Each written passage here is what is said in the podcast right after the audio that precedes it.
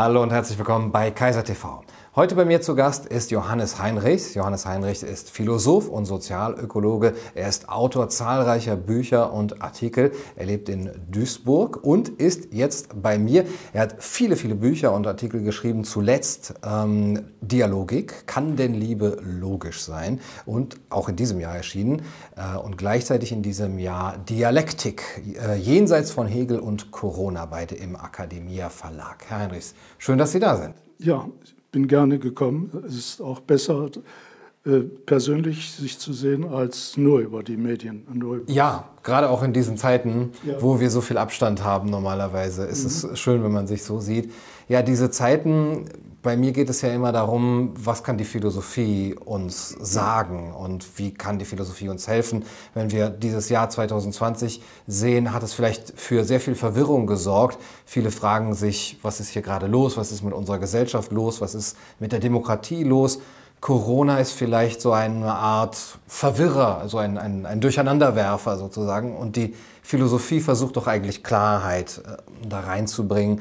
Würden Sie sagen, Corona äh, hat auch ganz viel in der Philosophie für Verwirrung gesorgt oder hat es etwas klar gemacht, klarer gemacht, als es vorher war? Also äh, ich weiß jetzt nicht, was die Philosophie ist. Es gibt keine philosophische Community, ja, von der ich jetzt berichten könnte. Ähm, äh, also insofern kann ich die Frage so gar nicht beantworten. Es ist natürlich eine Herausforderung für mich als Philosophierenden, aber ähm, mich hat es äh, zunächst mal zur Konzentration gebracht. Äh, zu der Frage, was möchte ich denn abschließend sozusagen, wenn ich jetzt äh, von Corona erfasst würde, noch gerne loswerden. Und ich muss sagen, diese beiden Bücher da, äh, Dialektik und Dialogik, die ähm, waren etwas Antwort darauf, obwohl äh, ich inzwischen, äh, das ist wie beim Bergsteigen, dann noch weitere Gipfel sehe. Aber ähm, also die Herausforderung, ähm, wenn ich auf mich allein zurückgeworfen bin und äh, was ist mir wichtig, also diese, diese Herausforderung hat Corona für mich bedeutet. Ein Memento Mori, sozusagen. ja. mhm. Moria oder äh, Viventium. Mhm. Ja, ja. Ähm, gut, diese Herausforderung. Aber im, sonst ähm, bin ich etwas ähm, gespalten. Äh, ich weiß, dass Sie ein Kritiker äh, dieser vieler Maßnahmen sind. Und äh, ich möchte da die Unterscheidung machen zwischen äh, vielen Ermessensfragen, mit denen es die Obrigkeit zu tun hat und über die man sich trefflich streiten kann, und den Strukturfragen, die dahinter stehen, also die Strukturfragen unseres Gemeinwesens.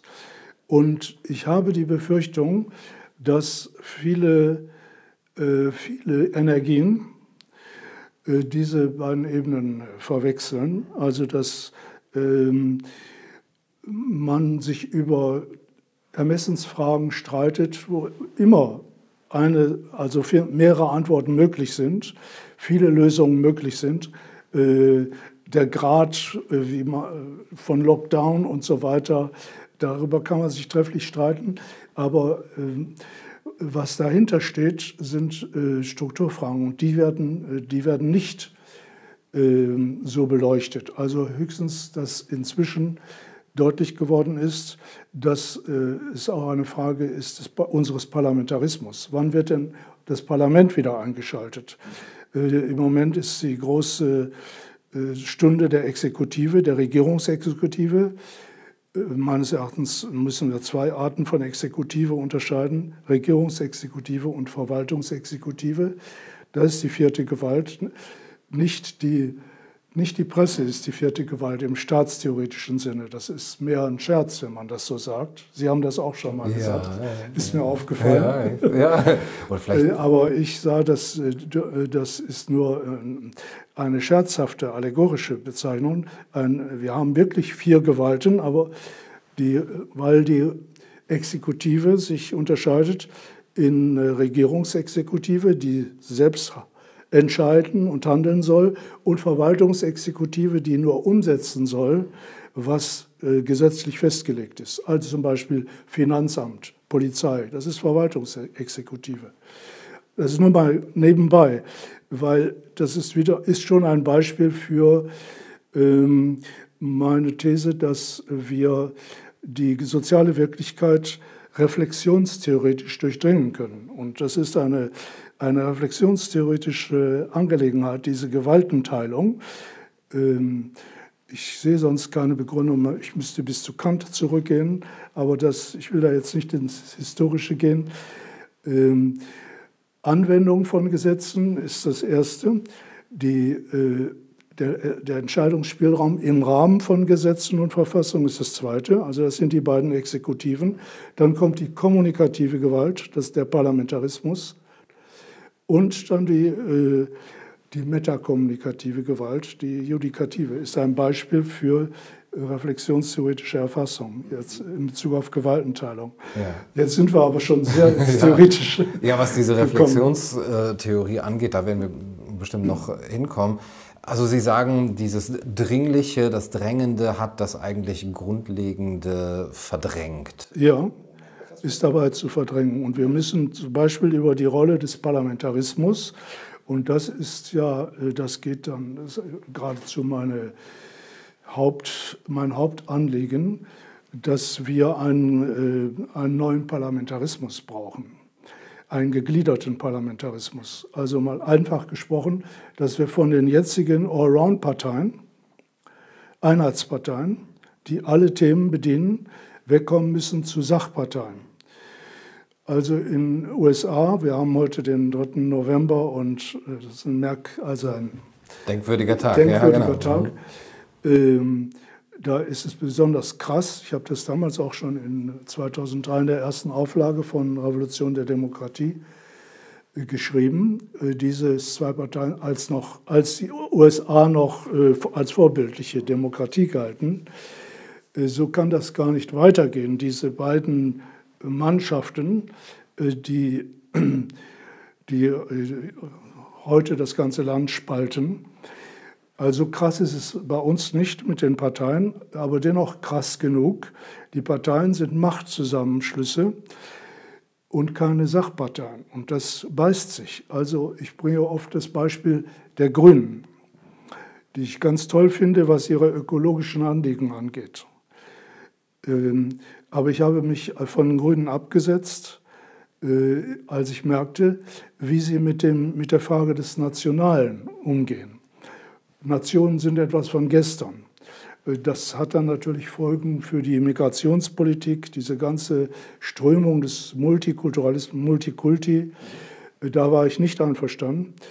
Das ist aber jetzt nur ein Beispiel, was ich bringen will für die Bündelung von Themen, die gar nicht zusammengehören, die unterschieden werden müssen. Und man müsste einen, einen Kompromiss für sich selber oder man ist in dem Dilemma zu wählen, jetzt, wenn ich die Grünen ja. wähle, wähle ich die Nation ab und dafür aber grün oder ja. ökologisch? Mhm. Ja, und dieses Dilemma, nicht, das, der Wähler ist ständig in einem Dilemma bei unseren Parteien und wir müssten von diesen dilemmatischen Parteien, Einheitsparteien, weg zu Sachparteien und das, ähm, das lässt sich äh, leicht machen, indem wir die Parlamente gliedern.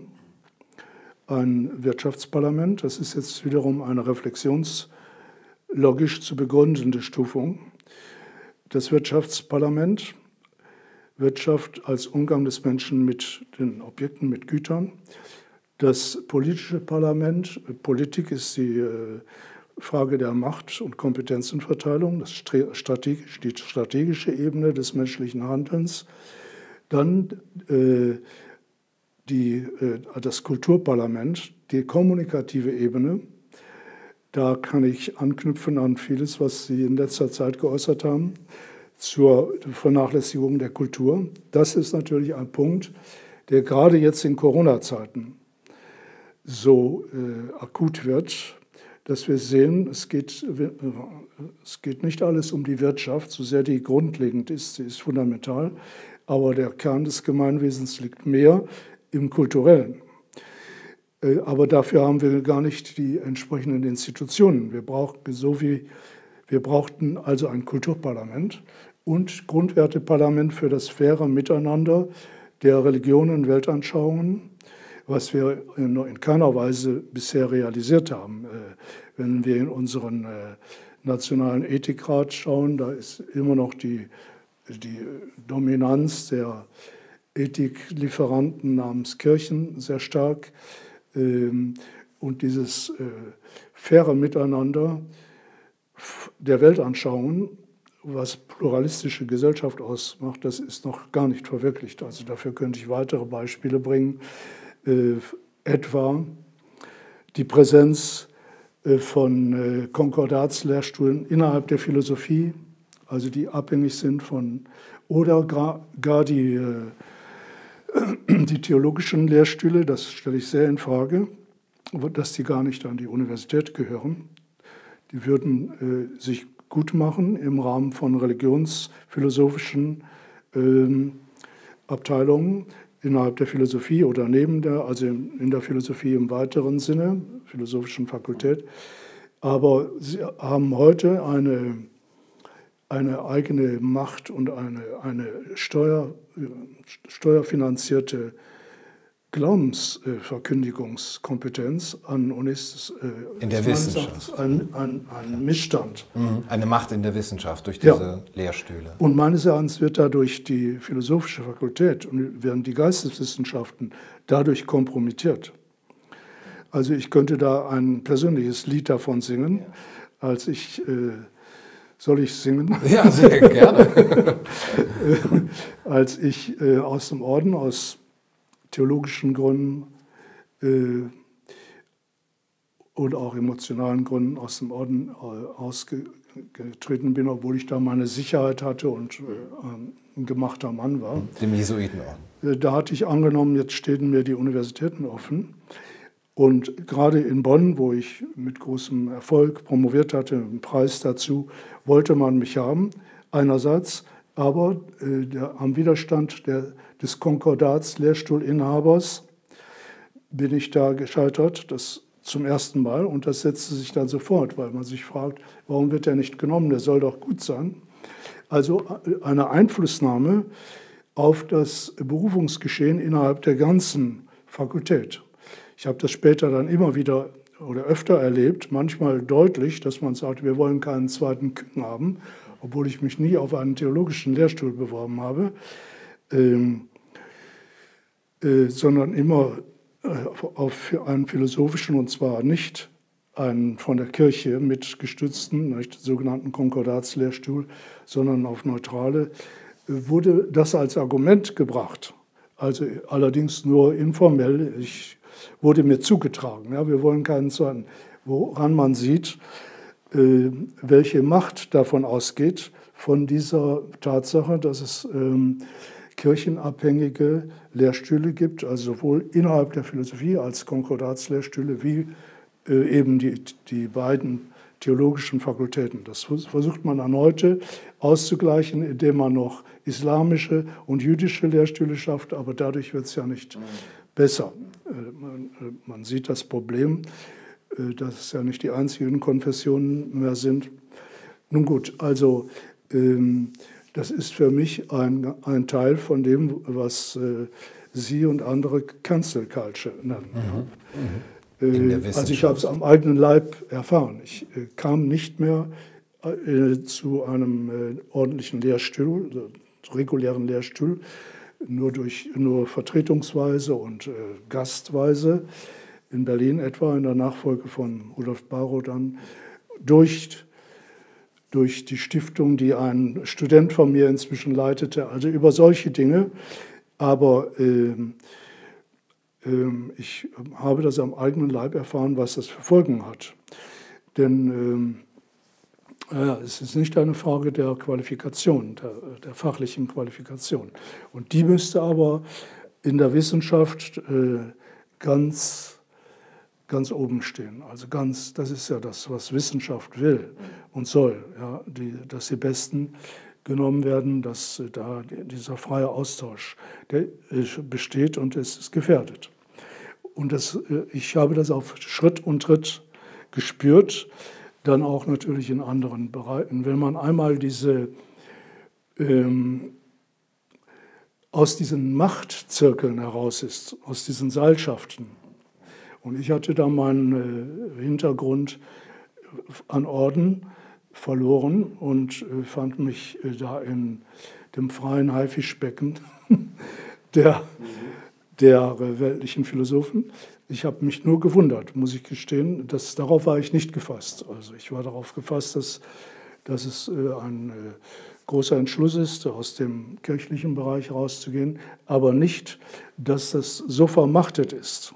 Und das ist meines Erachtens ein, also ein, wichtiges, äh, ein wichtiger Themenbereich von Cancel Culture, dass, dass Dinge gar nicht zum Zuge kommen, weil, weil äh, man nicht die Macht, äh, weil die, die, den Transmissionsriemen der Macht hat weil die Argumente nicht zählen.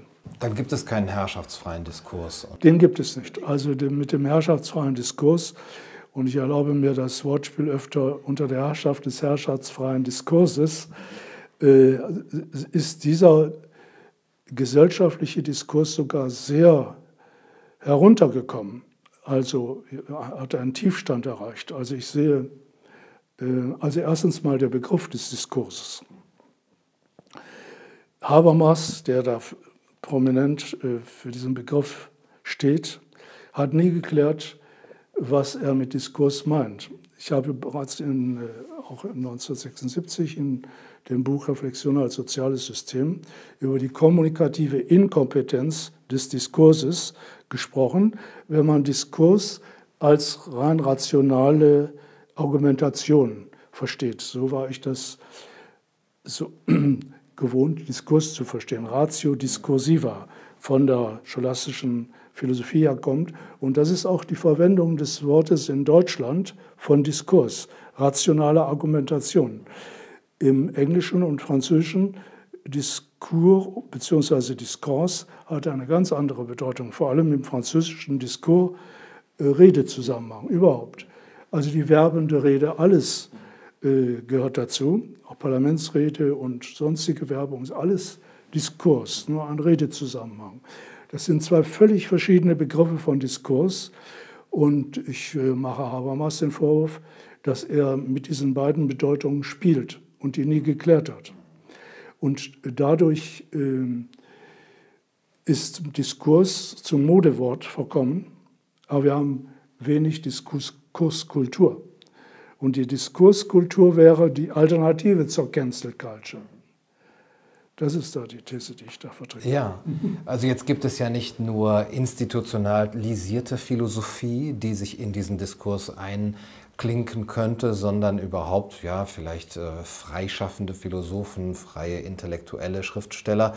Wie bewerten Sie da das, was man dann Diskurs nennen könnte, die Öffentlichkeit, die Medien, die Rolle der Intellektuellen innerhalb ja, der Teilnahme an dieser Diskurskultur? Ja, sehr wichtig natürlich. Ähm, es kann nicht der Universität vorbehalten sein. Trotzdem ist äh, also äh, geht bei den Intellektuellen natürlich gehen die beiden Bedeutungen von Diskurs, Meinungsäußerung überhaupt, auch emotionale und künstlerische Äußerung, ähm, eher durcheinander als mit dem anderen rationalen Diskursbegriff ähm, und als es an der Universität erlaubt ist. Also äh, ich bin nicht für einen Rationalismus. Im Gegenteil, da ähm, habe ich mich stark gemacht, dass äh, Gefühl auch ein Erkenntnisvermögen ist und Intuition kommt in Ihrem Roman auch mhm. zum Zuge. Ähm, ist mir aufgefallen.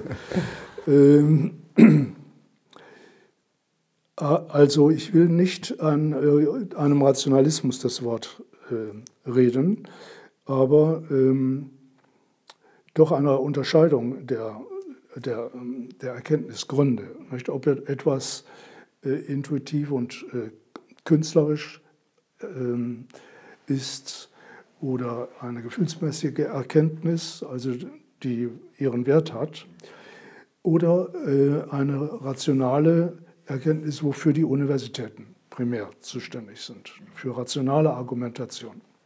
Aber man müssen diese Diskursbegriffe unter, diese Begriffe unterscheiden, also diese Erkenntnisgründe unterscheiden. Das ist mein Anliegen. Ja.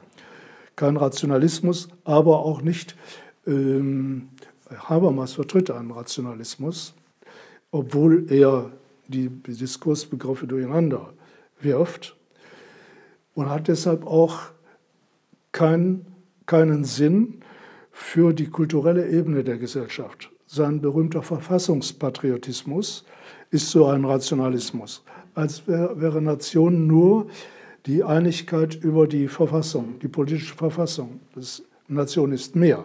Nation ist eine kulturelle Einheit. Darüber ließe sich jetzt viel sagen und viel diskutieren, aber jedenfalls äh, das, das nicht zu sehen, ist gerade ein Problem bei der ganzen Migrationsgeschichte. Und ähm, ich hatte vorhin erwähnt, bei den Grünen äh, akzeptiere ich nicht diese, diese Tendenz, sie hat sich allerdings gemildert, die Nationen als von gestern zu erklären. Und das ist ein Vorbeigehen an der, Kult, an der kulturellen Ebene der Gesellschaft. Das, äh, das wird durch den, diese Verfassungs- äh, Patrioten aller Habermas äh, gestützt, aber es ist meines Erachtens viel zu kurzgreifend. Und das ist es gerade, ähm, was die Rechten, sogenannten Rechten, also äh, identitäre Bewegungen, so heute AfD, auf den Plan gerufen hat. Ich muss sagen, ich habe das 1994 in einem Buch, das entstanden ist, weil ich auf Habermas in der Zeit antworten wollte. Bin ich aber nicht zugelassen worden. Cancel Culture. Ja. Ich wollte auf Habermas äh, in gesitteter Form mit Argumenten antworten zu diesem Thema äh, Migration, nationale Identität, weil ich das anders sah. Es ist nicht akzeptiert worden von der Zeit, die sich als Habermas-Blatt äh, mehrmals Weltmacht Habermas zu seinem 80. und zu seinem 90. ebenfalls wieder ein ganzer äh, Teil der Zeit äh, diesem Hausphilosophen gewidmet. Ich wurde also nicht zugelassen. Das halte ich für ein Stück Cancel Culture wiederum. Das ist nicht, nicht neueren Datums. Und daraus ist allerdings mein, die erste Fassung meines Buches Gastfreundschaft der Kulturen. Aus Wut habe ich das fast geschrieben. Ähm, und damals habe ich vorausgesagt, dass ähm, diese sogenannte linke Blindheit, Kulturblindheit, es ist, was die Rechten provozieren wird. Und das ist in einem Maße äh, zugetroffen, eingetroffen, dass ich mir nicht hätte träumen lassen. So stark. Ich habe es allerdings gesagt, gesagt, das ist die Dialektik. Äh, dadurch, dass das geleugnet wird, wird es als Recht verstärkt und kommt in äh, irrationale Kanäle. Und das ist so geschehen mit der AfD. Also die Verleugnung der kulturellen, kommunikativen Ebene der Gesellschaft, die etwas, die mehr ist als Verfassungsrationalität. Ja, ich wollte auch noch mal auf die Rolle der Intellektuellen und der Philosophen gerade in diesem Jahr zu sprechen kommen, ähm, wenn Sie sich die Wortmeldungen ähm, vor Augen halten könnte man sagen, die Philosophie hat eigentlich sozusagen pessimistisch gesagt ihr Unvermögen bewiesen in dieser Art von Dringlichkeit, vor die uns die Situation gesetzt hat. Die Philosophie denkt ja nach und äh, setzt erst immer bei der, bei der Dämmerung ihre Flügel an, die Eule der Minerva. Oder hat die Philosophie eigentlich etwas bewiesen, was andere Wissenschaften, Einzelwissenschaften nicht beweisen können. Wo steht da die Rolle der Philosophie und auch gerade der Philosophen und der Intellektuellen, die sich jetzt eben zu Wort gemeldet haben oder auch eben nicht zu Wort gemeldet? Also ich sehe die Rolle der Philosophie, vor allem der Universitätsphilosophie, sehr kritisch, weil das, ist, das meiste ist Historisieren. Das heißt, es ist nur Philologie. sich abarbeiten an Texten. Da geschehen große Sachen, großes historisches Wörterbuch der Philosophie und andere große Werke. Äh, es war noch nie so reichhaltig, äh, äh, gab es Philosophie-Historie. Aber, aber gegenwartsbezogene, systematische und zugleich gegenwartsbezogene Philosophie, und das gehört zusammen in meiner Sicht, gibt es sehr wenig. Und ich sehe da eine große Folgenlosigkeit äh, der, äh, auch gerade der berühmten Leute, auch bei Habermas. Ich sehe, äh, ich da ein großes Versagen sogar.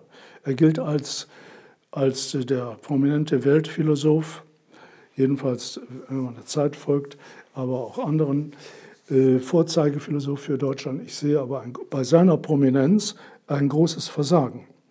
Ich da kann ich auch wieder aus persönlicher Erfahrung äh, sprechen. Ich habe im 2007, als ich äh, ein Buch Handlungstheorie herausgebracht habe, zweite Auflage sozusagen, also ähm, ihm einen offenen Brief als Nachwort geschrieben und ihm natürlich das Buch geschickt. Keinerlei Antwort.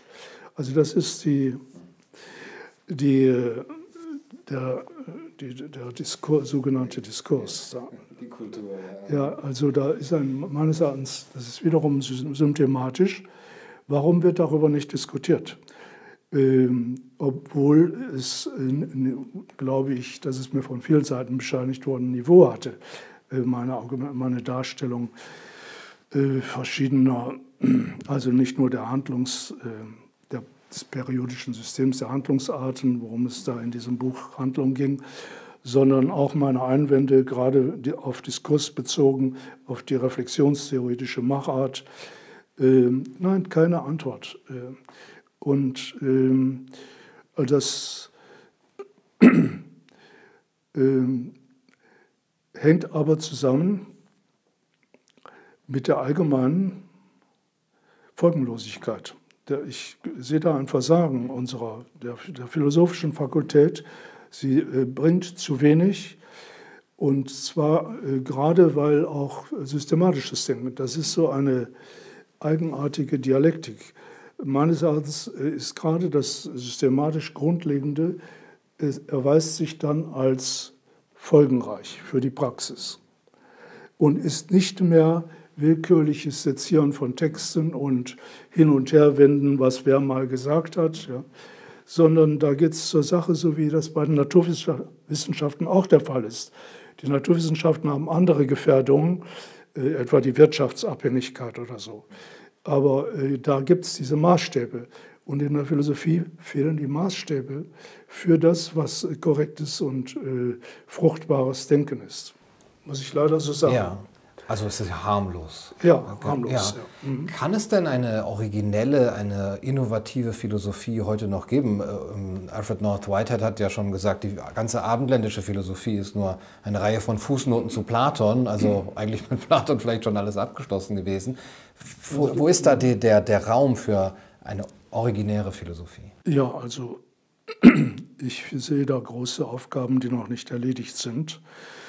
Ähm, also gerade wenn ich, ich gehe vom Reflexionsgedanken aus, vom menschlichen Selbstbewusstsein, dass äh, ein, eine Selbstbeziehung in der Fremdbeziehung ist, also von vornherein eine dialektische. Das ist ja auch das, was ich versucht habe, im, in diesem Dialektikbuch herauszuarbeiten, was daraus alles folgt.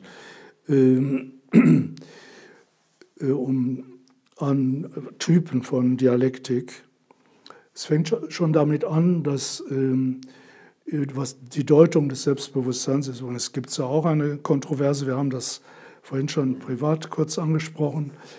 Äh, ein bekannter Ordinarius, Dieter Henrich, auch in dem Alter schon von Habermas, über 90, äh, äh, der sagt, die, äh, die Deutung des Selbstbewusstseins durch Reflexion, wie sie implizit bei Kant vorliegt und auch und bei Hegel, Fichte, Hegel. Die, die seien Zirkel. Und meines Erachtens ist das ein Missverständnis. Er versteht die Reflexion nur als nachträglich objektivierende und übersieht die Implizitheit dieser inneren Differenz im Bewusstsein, die Implizitheit, des Selbstbewusstseins.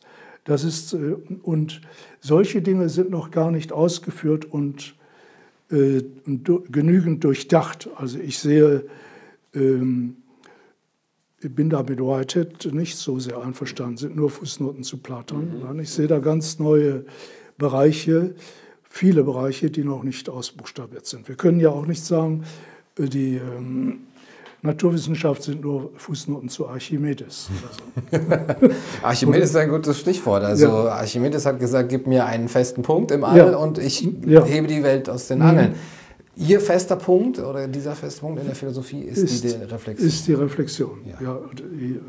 als Selbstreflexion, aber niemals als sich abschließen in einer Ego-Einsamkeit, das ist auch ein Missverständnis, sondern immer als Selbstbezug im Bezug auf, im Fremdbezug, also um das neutral zu nennen, genauer auf Objekte und auf den anderen Menschen. Und diese Unterscheidung ist wesentlich, die führt über ein Subjekt-Objekt-Denken hinaus. Es war das Anliegen der Dialogiker, äh, schon im, zu, zu Kant und Hegel Zeiten von Friedrich Heinrich Jacobi, später von Feuerbach, der dann sagte, die wahre Dialektik ist nicht der Monolog des einsamen Denkers mit sich selbst, sondern der Dialog von Ich und Du. Aber Feuerbach konnte das noch nicht auf Hegelschem Niveau, ne, diese Dialektik des Dialogischen ausführen. Das ist das, was, was ich äh, mir vorgenommen hatte. Ähm, und außerdem gibt es noch den Bezug, also außer dem Objektbezug und dem Bezug zum anderen Subjekt, der ganz andere Komponenten hineinbringt. Da, geht die, die, da ist ja die Wechselseitigkeit der Reflexion äh, äh, eine, eine doppelte Reziprozität. Also ich spiegele sie in dem sie mich spiegeln. Und Weil ich von ihrer Subjektivität weiß. Ja. ja. Und da, das ist gerade, dann, da ergibt sich für mich der Begriff der, der sozialen Reflexion.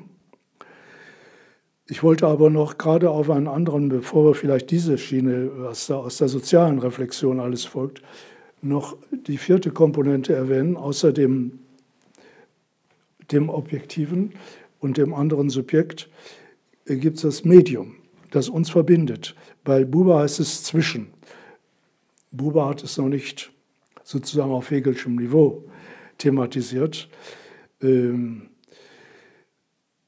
dass, dass ähm, die Sprache ist ein, ein Repräsentant dieses Zwischen, aber unsere, unser Denkvermögen und überhaupt Erkenntnisvermögen geht weit über die Sprache hinaus in, wir haben den Allesgedanken.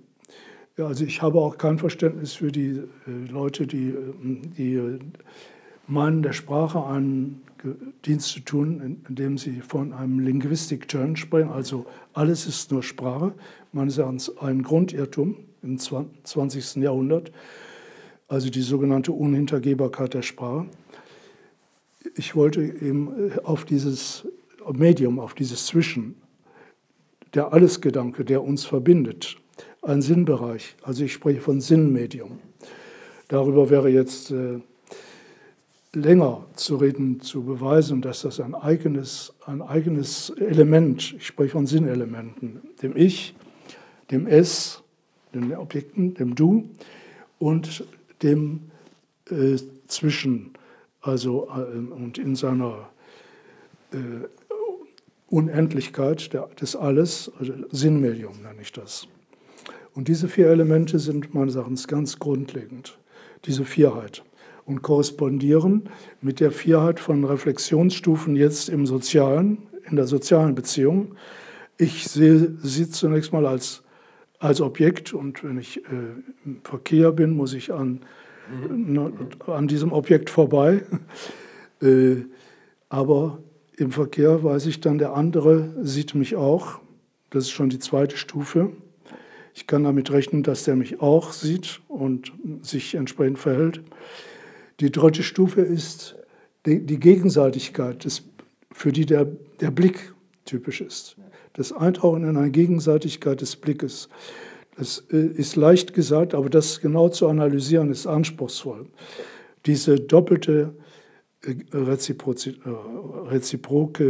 Verhältnis, eine, das ist Kommunikation in einem anspruchsvollen Sinne. Und dann gibt es diese Übergegenseitigkeit, dass wir uns äh, einigen auf äh, Verabredungen zeitlicher Art oder auf Normen.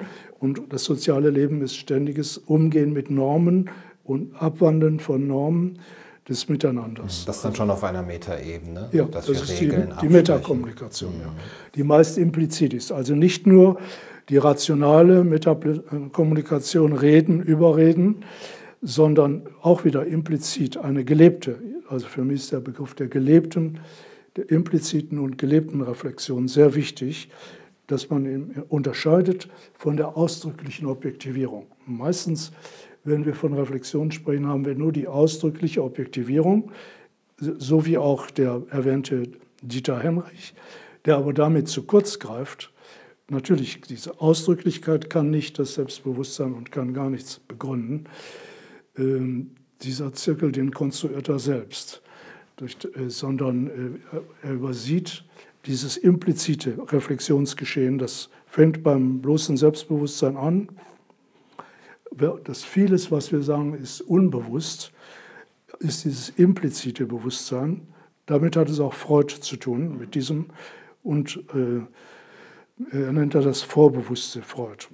Er hat zwei Begriffe von, und dann hat er noch das physische Unbewusste und meines Erachtens gibt es da noch das Überbewusste, was äh, C.G. Jung hervorgekehrt hat. Nur man muss diese Dinge, statt sie gegeneinander zu äh, setzen, einfach zusammendenken. Mhm.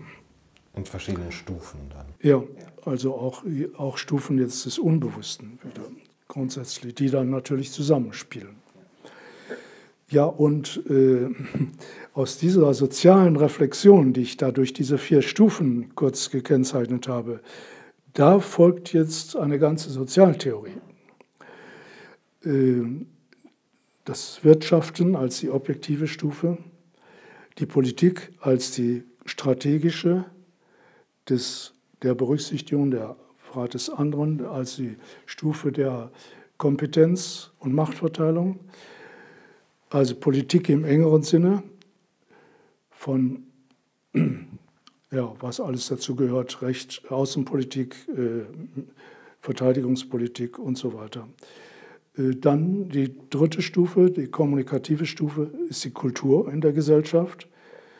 Und die vierte, die Grundwerte. Und das ist das Postulat, das sich äh, ergibt aus dieser Bewusstseinsanalyse, also aus dem eigentlich äh, grundlegend, philosophisch grundlegendsten, womit wir überhaupt anfangen können zu denken, ergibt sich diese Stufung, äh, ergibt sich diese soziale Systemtheorie. Äh, nämlich und ergibt sich dann bei weiterem Nachdenken, das allerdings hat für mich auch eine Zeit lang gebraucht, diese Systemtheorie kam bei mir schon zum Durchbruch 1975 äh, bei meinen ersten Vorlesungen bei den Jesuiten. Oswald von Nell Bräuning, den Sie vielleicht noch kennen vom Namen, der war unter meinen Hörern und hat auch katholische Soziallehre. Katholische Soziallehre und hat da sehr zugestimmt und mir später herzzerreißende Briefe geschrieben, wieso ich den Orden denn verlassen kann. Also, ähm, was ich sagen wollte, das, da kam schon äh, diese Vierheit der Systemtheorie zum Durchbruch, aber ich hatte noch nicht den Gedanken, dazu brauchte ich bis 1993, ähm, also eine ganze Zeit, 19 Jahre noch, dass das über die Parlamente laufen kann, die, die, die Verwirklichung dieser Wertstufung über die Parlamente, dass wir ähm, die Parlamente gliedern können und müssen. Ein Wirtschaftsparlament, ein Parlament für die politischen Angelegenheiten im engeren Sinne, für, äh, für die kulturellen Angelegenheiten.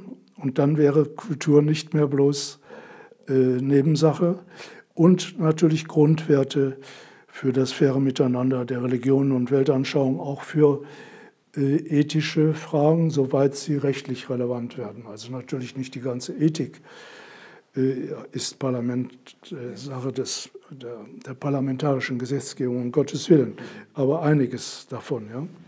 Und ähm, was heute so dem Ethikrat äh, überlassen wird, der äh, irgendwie zufällig und auch wieder durch Machtstrukturen besetzt wird. Also die, die, das Postulat, wir brauchen diese parlamentarischen Ebenen und dadurch äh, äh, Parteien, sind Parteien möglich, die sich auf diesen jeweiligen Ebenen ansiedeln und Sachparteien werden, statt Machtparteien Sachparteien. Das heißt aber auch für jedes Parlament, es gibt nicht eine Partei, die in allen Parlamenten sozusagen vorhanden ist, sondern die ist ja. be beschränkt auf das eine Parlament. Ja, es, das würde ein neues Parteiengesetz erfordern, dass das verboten ist, diese Kartellbildung der Einheitsparteien für alle Ebenen, sondern äh, äh, bereichsspezifische Parteien. Das lässt sich äh, durchaus machen. Und natürlich ist da eine, eine Hierarchie zwischen diesen Ebenen, also von, von den Grundwerten über die Kultur ins Politische und die Wirtschaft ist da, hat eine dienende Funktion einzunehmen. Sie ist zwar fundamental, aber dienend, so wie ein Erdgeschoss im Haus. Mhm. Mhm. Das heißt, dieses ähm, Grundrechteparlament, wenn man das so nennen mag, das hätte eben dann auch, wenn es zu Konflikten kommt, eine Art Primat. Dann. Eine, ein Primat da ja, in der Entscheidung. Ja, ein Primat. Ja. Also das wären ganz wichtige Leute, äh, vergleichbar dem jetzigen äh, oder dem Supreme Court in den USA oder dem äh, Bundesverfassungsgericht, aber eben eine parlamentarische Instanz äh, noch zur Legislative gehörend. Äh, und das heißt, flexible Wertsetzung, flexible Normsetzung. Das hatte äh, ganz enorme Folgen. Und natürlich dann ein Kulturparlament, das der Kultur an, ja, aus ihrem Aschenputtel-Dasein heraushilft. Ne, das wir auch bedauern was wir jetzt wieder so sehen, ähm, mit Recht äh, fürchten wir das Abschmieren der Wirtschaft, aber äh, mit noch mehr Recht, wir sehen es jetzt, wie wichtig die kulturelle Ebene für ein Gemeinwesen ist. Aber diese kulturelle Ebene wird nicht, äh, erfährt keine parlamentarische Aufmerksamkeit. Wir brauchen so etwas wie also eine kulturstaatliche Regelung, wobei ich höre jetzt im Moment die Anthroposophen, Kultur ist ja der, der Bereich der Freiheit. Ja, Wirtschaft ist auch, soll auch der Bereich der Freiheit sein.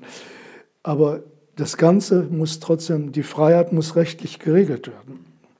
Und so brauchen wir auch Normen für den Kulturbetrieb und äh, also rechtliche Normen, ohne dass, dass äh, alle kulturellen äh, Äußerungen damit verrechtlicht werden. Das ist ein Unterschied. Ähm, die, das Recht ist immer nur norma negativa, die, die, Mauer um den Garten des Lebens, wie Hölderlin sagt, vom Staat. Ähm, der hat das schon sehr gut ausgedrückt. Der, äh, ich darf das ja. gerade zitieren, gerade diese äh, in dem siebten Brief des Superion. Ich habe da hinten so eine Blütenlese. Ähm, ach. Ich kann es nämlich nicht genauso schön sagen, wie er das formuliert hat. Pardon. Äh, wo habe ich das? Die Blütenlese. Ah ja. Beim Himmel, der weiß nicht, was er sündigt, der den Staat zur Sittenschule machen will. Immerhin hat das den Staat zur Hölle gemacht, dass ihn der Mensch zu seinem Himmel machen wollte fast eine Vorwegnahme ja. dessen, was wir erlebt haben. Die raue Hülse um den Kern des Lebens und nichts weiter ist der Staat. Er ist die Mauer um den Garten menschlicher Früchte und Blumen. Sehr aktuell, nicht? Hölderlin ein früher Ordoliberalist. Ja, kann man so sagen. Ja, das war gleichzeitig mit, mit Kant schon geschrieben. Also er hatte wirklich eine denkerische und visionäre Kraft, dieser Dichter. Deshalb äh, habe ich auch da diesen Hyperion mal kommentiert unter dem Titel Revolution aus Geist und Liebe. Also das, so, so das zur Kultur, da wird das besonders akut. Äh, ich verstehe die Anthroposophen nicht. Also äh, ich habe viel Auseinandersetzung mit ihnen, weil ich mein Modell früher Viergliederung genannt habe und meine Freunde. Und das war eine Anknüpfung an die Dreigliederung der Anthroposophen. Aber bei, bei Steiner stehen diese Sphären nebeneinander. Er thematisiert nicht, was denn das Verbindende ist. Ähm, er spricht von der Freiheit des Geisteslebens, aber diese Freiheit, die, die muss auch rechtlich abgesichert und geregelt werden. Das Recht ist das, äh, der Inbegriff der staatlichen Sphäre. Und ähm, all diese Sphären sind durch Recht geregelt, aber immer nur partiell geregelt. Sowohl das Wirtschaftliche geht über die, das rechtliche, die rechtliche Regelung hinaus, die wirtschaftlichen Handlungen, wie natürlich auch das politische und vor allem das kulturelle und die Grundwerte, wie vorhin schon gesagt. Also es ist die rechtliche Minimalregelung durch den Staat ist keineswegs eine erschöpfende Regulierung des Ganzen. Deshalb ist es schon wichtig zu sehen, also das Verhältnis von äh, Kultur und Staat ist nicht äh, eine, eines der Fremdheit, sondern wir brauchen sowas wie äh, Kulturstaat, der selbst kultiviert werden muss. Und da haben wir Nachholbedarf. Wie in vielem Nachholbedarf. Ja? Also sehen, dass ich das sehr kritisch, unsere ja. jetzige Demokratie ja. sehr kritisch sehe. Es ist eine Kritik an, an den Mängeln, der, der, den, den Fehlfunktionen der parlamentarischen Demokratie geradezu. Ja. Es gibt Menschen, die sprechen von dem derzeitigen System als einer Demokratur, als einer Scheindemokratie, Fassadendemokratie. Wie stehen Sie zu diesen Begriffen? Ja, gut, also ich habe Verständnis dafür. Nur ähm, wir kommen da nur weiter, nicht indem wir zurückgehen, sondern indem wir besser werden. Also die Maschine Staat vervollkommnen sozusagen aus der alten Mechanik etwas elektronisch äh, Gescheiteres, äh, metaphorisch gesprochen, ja. machen. Und das ist, das, ist ja. das Ziel dabei. Ja.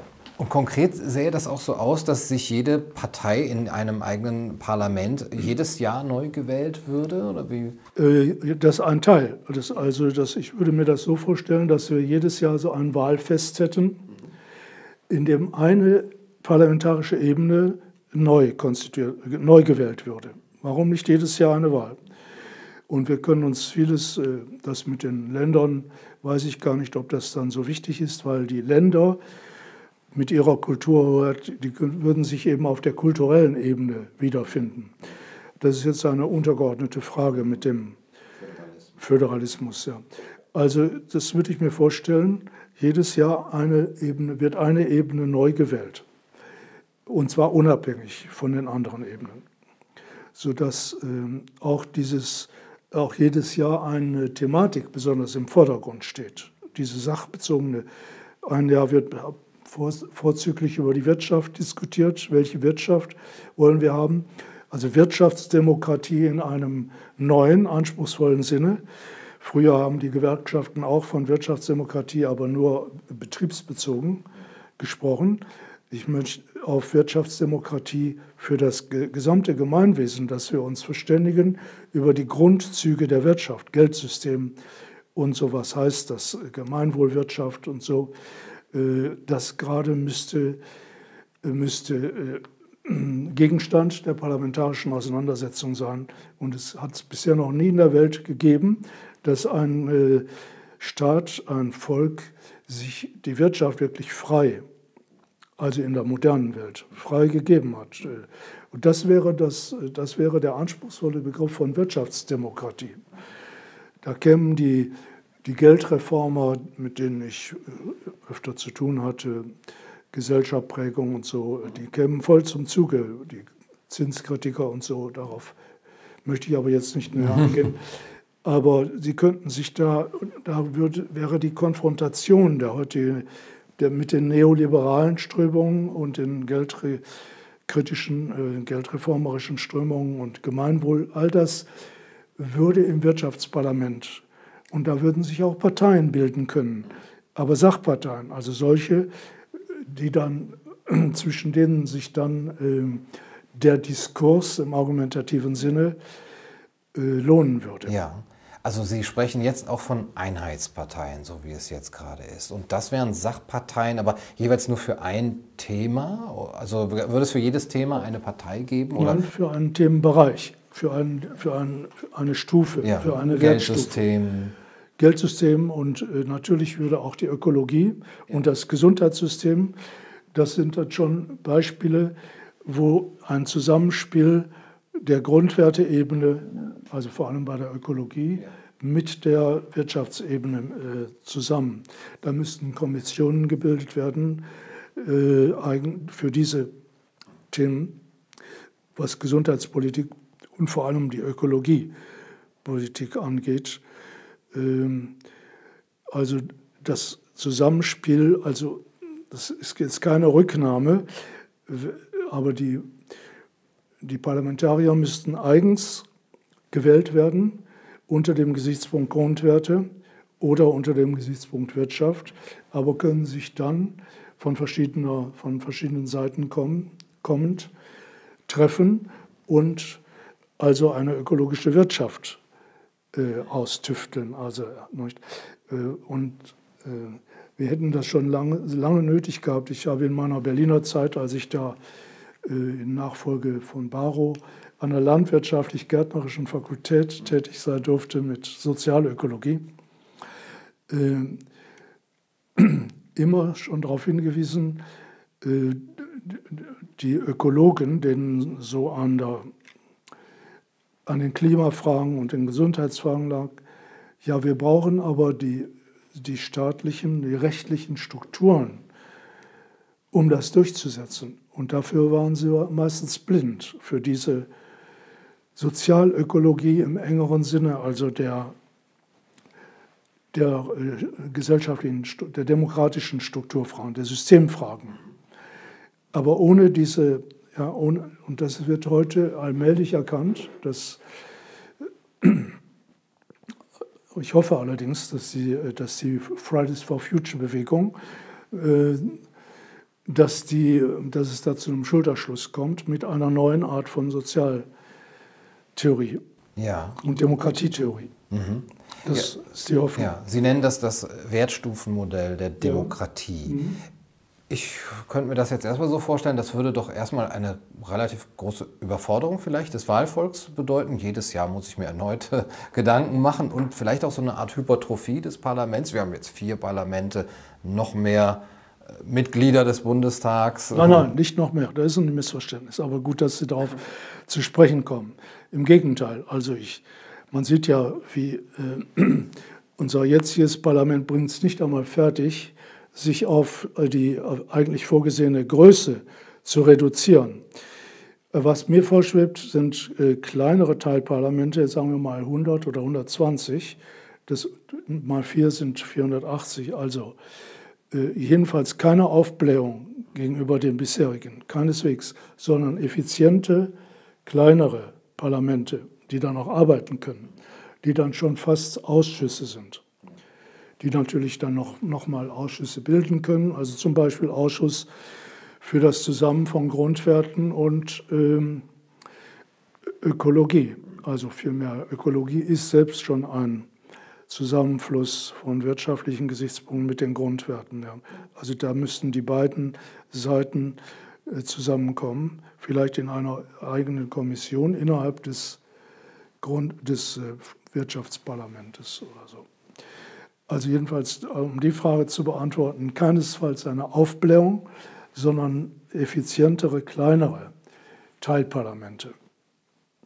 Und was die Überforderung des ähm, Wählers angeht, äh, ich glaube, jetzt ist der Wähler ständig in, in Dilemmata befangen. Sie haben ja selbst von Dilemma vorhin gesprochen. Nicht? Ähm, weil das findet er gut an der einen Partei und das andere an der anderen. Was soll er denn jetzt wählen? Das ist das Dilemma, das uns ständig begleitet. Was auch ähm, zu Verdrossenheit dann äh, führt. Ja. Dann, ach, dann wähle ich lieber gar nicht. Genau. Und äh, Dieses, diese Dilemmata würden ver, vermieden durch, durch äh, bereichsspezifische Parteien. Ähm, und, und ich, um auf die Überforderung des, des Wählers einzugehen, der ist dann weniger überfordert durch dieses Dilemmatische, also wie, wie er jetzt überfordert ist, sondern er kann klarer sehen, das ist, entspricht meiner Auffassung, meiner, der vertritt meine Position und dem kann ich meine, meine Stimme übergeben.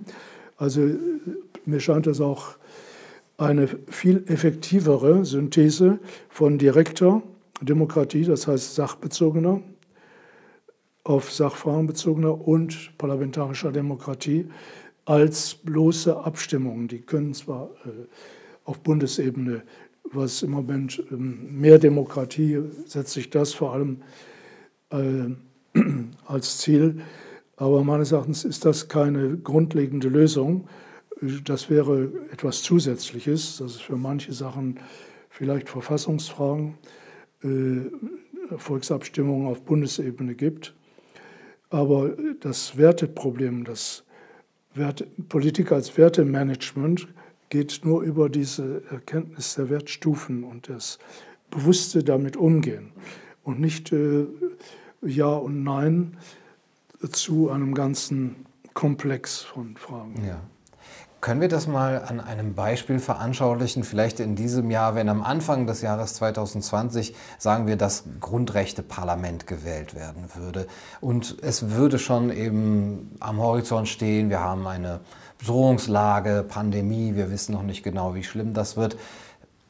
Was, welche Vorteile hätte dann, dass eben diskutiert wird, jetzt, äh, wen wählen wir, welche Partei in diesem Grundrechte-Parlament, als zu dem jetzigen System? Gut, also im Hinblick auf die Pandemie jetzt. Ja, speziell im Hinblick ja, auf die haben, Pandemie. Wir haben nicht ein normales Jahr, so mhm. und ich habe so meine inneren Werte und ich wähle die so, so ja. die ich sowieso wähle, sondern unter diesem Eindruck. Ja, ja. Also es müssten schon äh, gleichzeitig auch die anderen Ebenen angesprochen werden. Also, äh, aber also es muss, müssen alle vier Ebenen dann gleichzeitig angesprochen werden, auch wenn zunächst mal eine gewählt wird.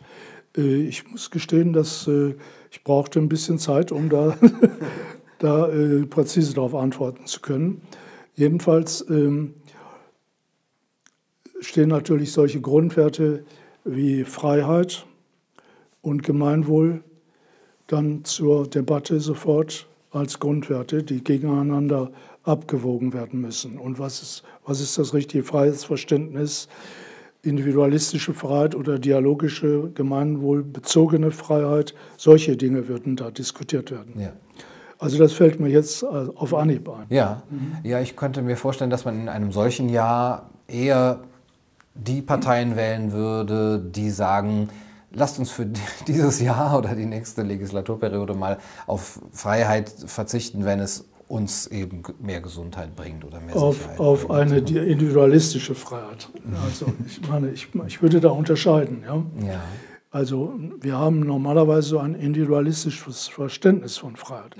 Wenn wir aber Freiheit als ein dialogisches Geschehen nehmen, also von vornherein der Gemeinwohlbezug, das Freiheit als etwas gemeinsam gestaltetes, nicht als was ich alleine machen kann.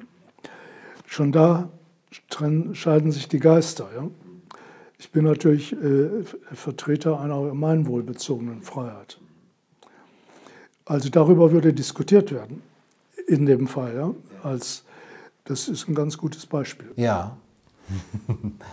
in der Kultursphäre ist es leichter zu sagen, nicht, äh, was da sich ändern würde. Natürlich würde die, würde die Kultursphäre eine ganz andere Lobby jetzt im positiven Sinne mal, äh, bekommen, äh, als sie jetzt haben kann. Und auch Entscheidungen, äh, wohin Gelder fließen, was sich lohnt äh, zu fördern äh, und so. Ob es jetzt nur die großen, umfassenden Kulturinstitutionen sind oder auch die Einzel- ein Schöpfer und wie sich das verteilt. Also darüber würde mal diskutiert in einer Weise, wie wir es bisher nicht kennen. Mhm. Würden dann auch Ministerien wegfallen oder? Äh, wegfallen vielleicht nicht, vielleicht sogar, aber auf jeder Ebene, die würden sich sortieren. Ja? Mhm. Zum Beispiel Wirtschafts- und Finanzsystem auf der Wirtschaftsebene, auf der politischen Ebene natürlich Außenministerium, Innen, äh, also Rechts und äh, auf dann ein Kulturministerium, aber nicht wahrscheinlich mehr als eins. Und äh, für Grundwerte. Äh, also ich habe das ein bisschen ausgeführt da in einem Verfassungsentwurf in der, in der zweiten Auflage von Revolution der Demokratie. Das führt dann sehr ins Einzelne ja, jetzt. Das. Ja. Ähm, also es könnten ruhig, äh, also auf jeder Ebene noch es käme darauf an, dass sich die sortieren, diese Ministerien auf jeder Ebene. Mhm. Aber mich interessiert natürlich jetzt auch dieses Verfassungsmäßige, also wäre da sozusagen eine Verfassung als Ordnung drumherum. Der Hintergrund meiner Frage ist, ist diese individualistische Freiheit aufopferbar für alle Gemeinwohlfreiheiten? Also geht Gemeinnutz in dem Sinne und Gemeinwohl vor Eigennutz in jede Hinsicht oder sind da der Gemeinwohlfreiheit, wie Sie es nennen, auch gewisse Grenzen gesetzt? Natürlich, natürlich. Aber genau das wäre ja die Diskussion. Ansichten sind nie meine Stärke, um Gottfried Benz zu, zu, zitieren, den Sie auch drei, viermal zitieren in anderen, mit anderen Sprüchen. Ist Ihnen bewusst? Ja, wenn es. Äh, äh Sehen hell der Himmel reich, die Ecke rein und glänzen leise. Ja. Einer meiner ja. Lyrik-Lieblinge. Mhm. Äh, also der sagte von Chopin, in einem Gedicht Chopin, Ansichten waren nie seine Stärke. Das mache ich mir zu eigen, ein bisschen weil es geht mir um strukturelle Einsichten und um den Austausch dann. Ja. Und äh, was wir dann aushandeln, was das Verhältnis ist jetzt von individueller Freiheit und das müssen wir, das müssen wir verhandeln. Da ist der, der, der Spielraum und deshalb äh, der Spielraum des, der Kommunikation, des kommunikativen Aushandelns.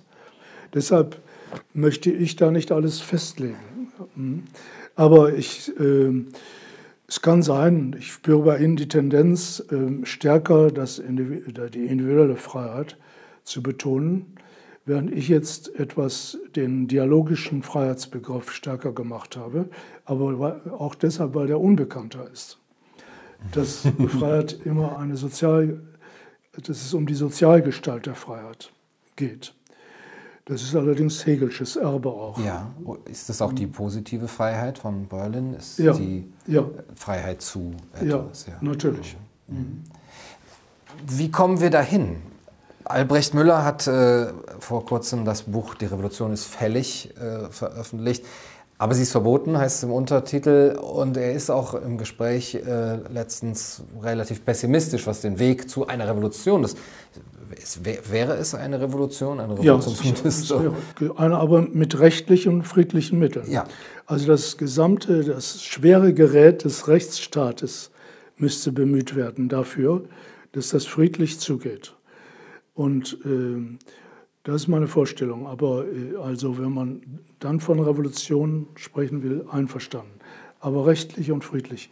Und äh, das vermisse ich bei Albrecht Müller, dass er nicht zeigt, um was, wohin es gehen soll, welche Strukturen. Er, bringt keine strukturellen Vorschläge. Und das ist übrigens auch wieder so das, was ich bedauere.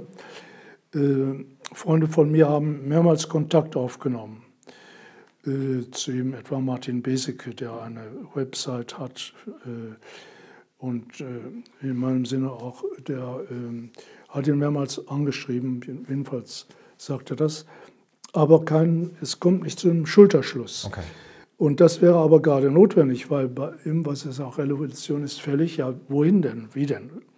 Und dazu äh, gebe ich ja Antworten. Jetzt haben Sie allerdings die Frage gestellt, die ich nach jedem Vortrag auch höre, mit Recht natürlich, äh, wie, komm, wie kommen wir dahin? Äh, ja, das ist eine Bewusstseinsrevolution. Da haben gerade die Medien, die Medien eine ganz hervorragende Rolle. Und das ist das, was mir Kopfschmerzen macht. Warum reagieren die Medien nicht? Ich fühle mich geschnitten von den Medien, obwohl das ein seriöser Entwurf ist. Das wird mir von vielen Seiten bestätigt. Aber die Medien gehen nicht darauf ein. Und ich habe gehört, habe zuverlässige Quellen dafür, dass die Medien Weisung haben, äh, ja nichts zu publizieren, was über den jetzigen Verfassungsrahmen hinausgeht. Unser heiliges Grundgesetz.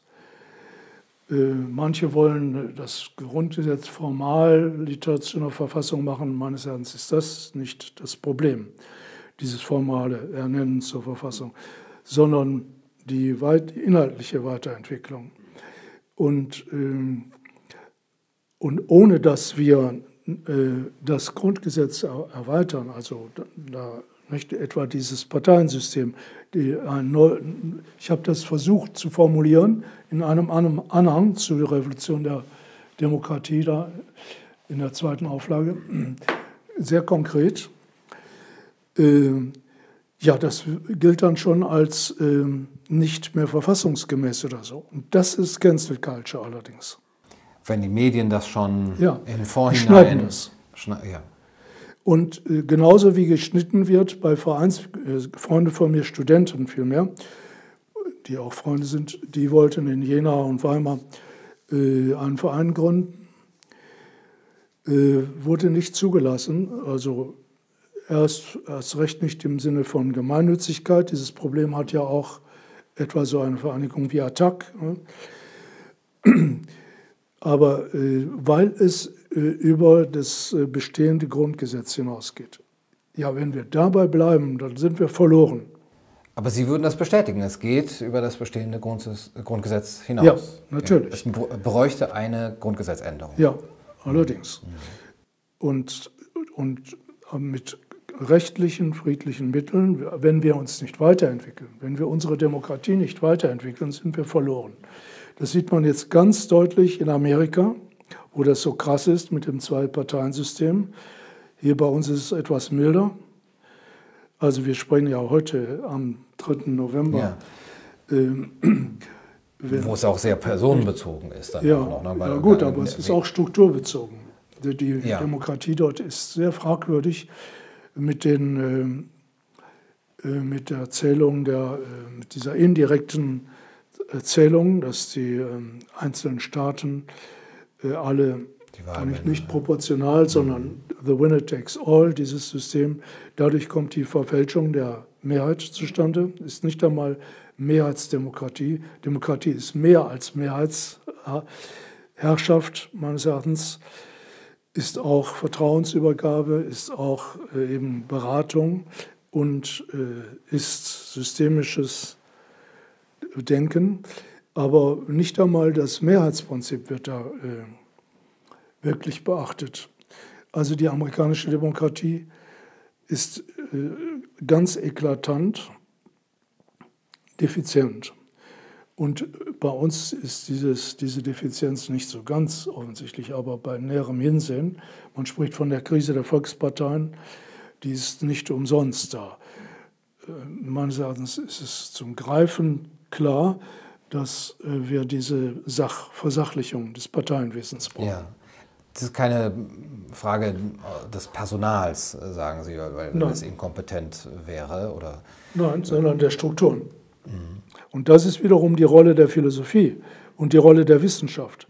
Also ich habe nichts gegen das äh, Eingreifen der Wissenschaft. Im Gegenteil ist das unsere Stärke, meinetwegen auch in der Corona-Sache. Äh, aber ähm, es müssen Wissenschaften sein, die, die was zu sagen haben. Und die Sozialphilosophie ist heute schwach auf der Brust. Also wir haben zwar Politologen, die das äh, beobachten, oft sehr parteinah, aber auf jeden Fall dem sehr realitätsnah in dem Sinne, dass sie nur beschreiben. Aber normative Setzungen kommen nicht. Das, das bringt die Philosophie heute nicht. Das ist ja auch das, was ich bei Habermas kritisiere das Versagen. Nicht nur bei ihm, aber diese, auch bei Luhmann und diese ganze Kontroverse zwischen Luhmann und Habermas, von der bin ich ja ausgegangen zwischen Handlungstheorie und Systemtheorie, ist äh, un, ungelöst und äh, die, ich meinte, da eine Lösung gebracht zu haben, schon 1976 in Reflexion als soziales System, wird aber nicht beachtet. Und äh, weil man nichts Neues erwartet unter der Sonne, dass eingreifende neue Gedanken da sind für unser Gemeinwesen. Und wenn wir das, unser Grundgesetz für das Nonplusultra äh, nehmen und nicht neue normative Zuflüsse anerkennen wollen, dann sind wir verloren. Das ist meine Haltung dazu. Also die Medien haben Sie angesprochen. Die Rolle der Medien ist eklatant wichtig. Die Wissenschaft die sich da weiterentwickelt oder ins Gespräch bringt. Aber wo setzen wir jetzt an? Also ich, ja, ja. Wie, wie, bringen wir die Medien dazu, eben genau diese Mechanismen nicht weiter äh, auch so zu verkrusten und ja, schon allein unser Gespräch heute, das sehen vielleicht dann 80.000 Leute, ja? das ist ein Faktor. Und das, äh, es geht um eine lautlose Ansteckung, wie Hegel das irgendwo nennt. Ja? Und das äh, Einsicht kann sich ausbreiten. Aber wenn äh, die anderen, die sonstigen Medien sagen, da halten wir den Daumen drauf, sowas äh, Grundgesetzsprengendes und überhaupt mit der Einbildung, dass Gedanken was verändern könnten, dass, oder dass systematische Philosophie möglich sei und sowas alles, äh, da halten wir den Daumen drauf. Das ist die Haltung im Moment. Und das bringt eine akademische Cancel Culture hervor abgesehen davon, dass es überhaupt so vermachtet ist. Ja. Die Kongresse dienen sind Stellenbewerbungen, aber nicht äh, wirkliche, wirkliche Diskussionen, Diskurse im argumentativen Sinne. Also ich bin da optimistisch, dass äh, solche Initiativen, wie Sie die auch haben, dass die ansteckend wirken können. Das ist eine Teilantwort. An, anders geht es gar nicht. Wir kommen nur über Bewusstseinsbildung weiter. Und das ist Sache der Medien. Und wenn es nicht die offiziellen Medien sind, dann sind es die Alternativen. Und die Medien sind heute auch meist parteigebunden und dadurch äh, wiederum verschlossen für nicht parteiische Positionen. Es hat zwar mal eine, eine Diskussion äh, dessen in ähm, wie heißt die Wochenzeitung der Linken, äh, die Woche, glaube ich, oder die, die ähm, gab es mal, ja. Die von Jakob. Freitag. Ja, Freitag, mhm. ja. Gab es mal, aber die, die war nur sehr kurz. Mhm. Freitag gibt es noch. Den gibt es ja. noch, ja. Mhm. Also, ich habe den Optimismus, dass solche Initiativen, das ist jetzt nicht äh, nur ein Kompliment für Sie, aber so, dass, äh, dass die wichtig sind für diese lautlose Ansteckung äh, der Bewusstseinsbildung, für diese, dass dadurch etwas in Gang kommt. Also ich vertraue schon auf die Einsicht der Menschen. Wir leben in einer Zeit, die Menschen sind nicht dumm, aber die Menschen sind verführt und werden zu Mitläufern gemacht. Das Mitläufertum, das sie ja auch so bedauern, ja, da muss ich leider zustimmen. Das Mitläufertum, das wir in der Nazizeit erlebt haben, ist ja nicht einfach verschwunden aber sie brauchen eben Alternativen, äh, um aus diesem Mittelalter. Und ich glaube, dass wir in einer, doch in einer Aufklärungszeit leben, dass die Chance da ist. Also diesen Optimismus habe ich. Mhm. Herr Heinrichs, mit diesem Optimismus würde ich gerne das Gespräch schließen. Lautlose Ansteckung hat Hegel das genannt. Das mhm, ist ja. äh, wirklich ein schöner Begriff. Vielleicht an, an einem anderen Jahr wäre das vielleicht auch ein tolles, toller Titel für ein Format, ein, ein, ein YouTube-Kanal oder so. Lautlose Ansteckung mhm. mit Ideen, das gefällt mir sehr. hat noch mal irgendwo ein anderes Adjektiv, das fällt mir jetzt nicht ein. Mhm, das schla schlagen ja. wir nach. Mhm. Ja, und natürlich auch in Ihren äh, vielen Büchern. Vielen Dank für das Gerne. Gespräch. Mhm. Und ähm, ja, das war's für heute. Ich hoffe, es hat euch Spaß gemacht. Nachlesen könnt ihr das alles in den vielen Büchern von Johannes Heinrichs. Bis zum nächsten Mal. Macht's gut. Du, du, du sollst der Kaiser meiner Seele.